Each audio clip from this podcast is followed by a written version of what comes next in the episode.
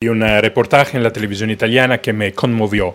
Se trataba de la historia del primer contingente de enfermeros voluntarios quienes abordaban un avión del ejército en Sicilia para desplazarse hacia las principales ciudades del norte de Italia, para ayudar a sus colegas que durante más de un mes habían estado luchando contra el coronavirus. Se trata de hombres y mujeres que han dejado la comodidad de sus casas y el calor de sus familias para ir a servir. Finalmente, fueron casi 700 los profesionales de la salud quienes desde lo profundo del sur de Italia viajaron al norte, al frente de la guerra contra el COVID-19.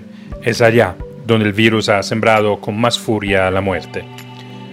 Justamente los estamos viendo como a los héroes, estos médicos, estos enfermeros. Incluso el Papa durante la misa del jueves santo los llamó los santos de la puerta de al lado dijo la poetisa y activista de los derechos civiles Maya Angelou.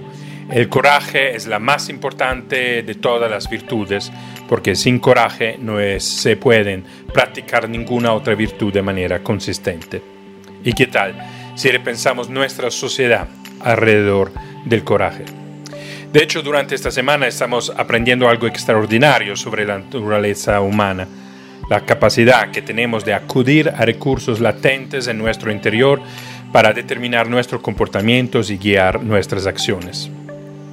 Como observa Mathieu Ricard en su obra Altruismo, la contemplación altruista del sufrimiento de los demás aumenta enormemente nuestro coraje, nuestra disposición y nuestra determinación de remediar estos tormentos.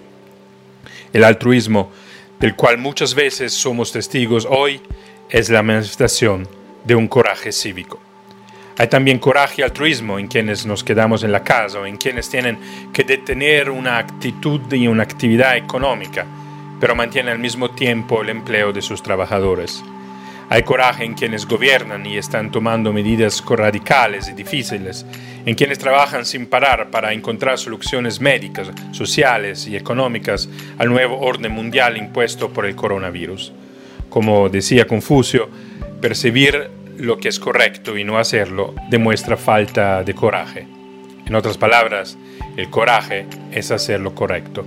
De hecho, la etimología de las palabras coraje es corazón en acción, que es lo que hoy el planeta y la humanidad reclaman y necesitan.